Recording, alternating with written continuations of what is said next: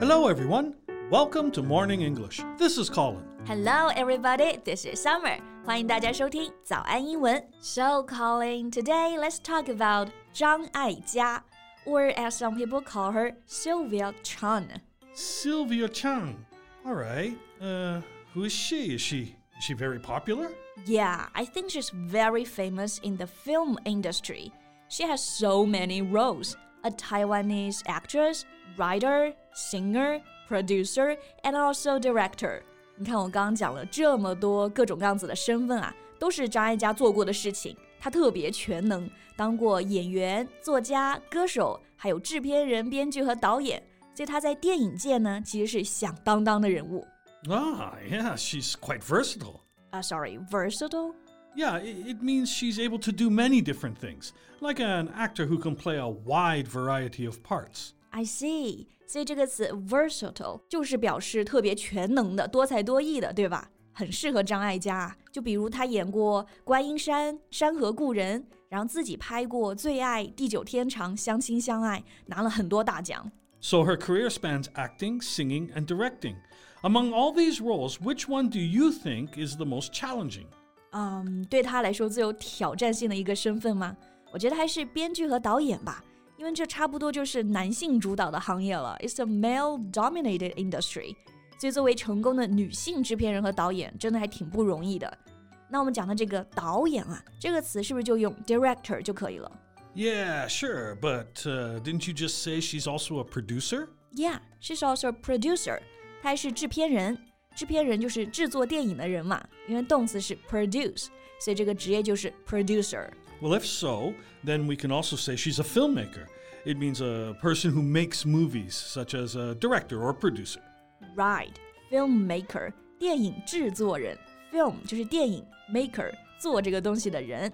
So we can say Sylvia Chang is a successful filmmaker. Yeah. Okay, so do you want to talk more about her today? Yeah, you got it. 那我们今天就来聊一聊这位全能的张艾嘉，她背后的一些故事吧。在节目的开始，给大家送一个福利，今天给大家限量送出十个我们早安英文王牌会员课程的七天免费体验权限，两千多节早安英文会员课程以及每天一场的中外教直播课，通通可以无限畅听。体验链接放在我们本期节目的 show notes 里面了，请大家自行领取，先到先得。Okay, so what's the first thing about Sylvia Chang that you want to tell me? First, let's talk about her hairstyle. Hairstyle. Yeah. Okay. Um, why is it special? 因为张艾嘉呢，她有一头标志性的超短发，这种短发类型啊，我特意去查了一下，叫做 pixie cut。 Oh, yeah, I think I know that kind. It's a, a short hairstyle worn by women, um, generally short on the back and sides of the head and slightly longer on top. Yeah, you're right，就是你说的这种发型啊，就是两侧呢和后面头发都比较短，前面的头发稍微长一点，而且这个 pixie 本身有精灵的意思，所以这个 pixie cut 也叫做呢精灵短发。 Well, I think this pixie cut is very chic. And women who have a pixie cut are usually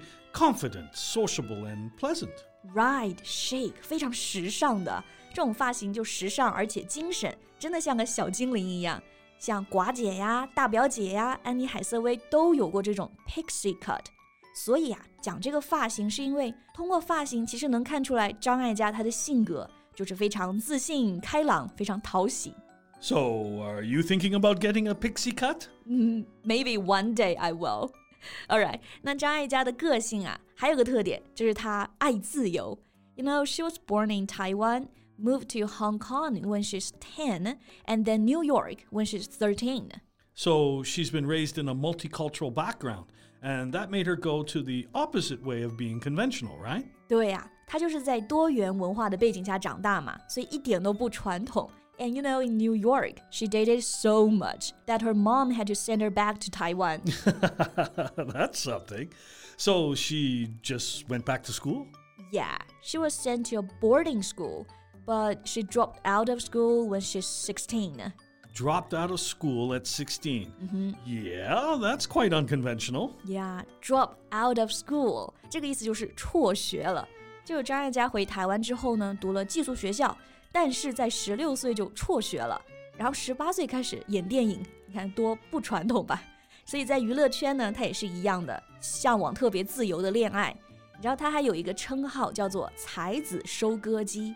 She dated quite a lot talented men and musicians. Musicians. So, did they write songs for her? Yeah, a lot. 因为他和很多音乐人谈恋爱嘛，那么他们就其实给他写了很多歌，其中有很多我们都很熟悉的，比如呢，《爱的代价》就是李宗盛写给他的，然后《童年》是罗大佑写给他的，还有《光阴的故事》其实都是张艾嘉的歌。So she's been a muse to them. You know, uh, a muse is a person that gives a writer, painter, or musician ideas and the desire to create things. Right, muse 就是灵感的来源，对吧？是的，张艾嘉就是那些才子灵感的来源。但是他自己啊，其实也特别多产，就是他有很多作品。So how do you say this? Someone who's able to produce a lot of work. Oh, you can use this word, prolific. It means you can produce a large amount of something. For example, a prolific author is an author who can write many books. Yeah, that's the word. Prolific, right? Yeah. Yeah，这个词就是高产的、多产的。比如说张艾嘉呢，她自己就是多产的演员和导演。We can say she's a prolific actress and filmmaker. So she's dated all these musicians, and then did she marry any of them? Now, this time, it's you who starts gossiping. I just know where the conversation will head to.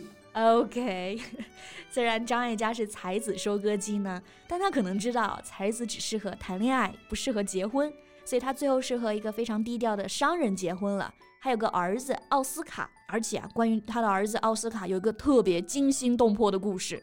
What? When her son was nine years old, he was kidnapped. Kidnapped? That's horrible. Yeah, kidnap 就是绑架的意思。 奥斯卡九岁的时候呢，被绑架了，然后绑匪要两千万的赎金 How much ransom did the kidnappers demand? ，twenty million。这里的 ransom 就是赎金的意思。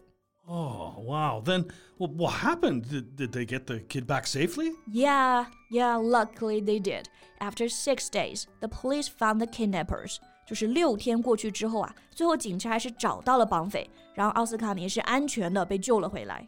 Well, that's definitely something that would change one's life and attitude. Definitely.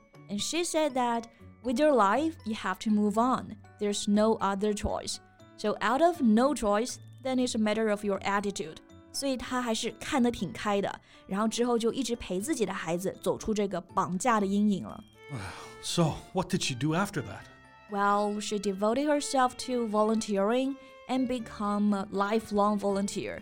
她的方法就是带着孩子一起做慈善、做志愿活动，在帮助其他人的过程中，也是治愈了自己吧。 Well, that's quite a life. Yeah, and she said that she has no regret for her life. She did everything she wanted to do, and that's enough. That made me want to go see the movies she's in and uh, the movies she's directed. Yeah，所以她真的是一位宝藏女人啊！她一生呢就没有遗憾，有惊无险，一生够本。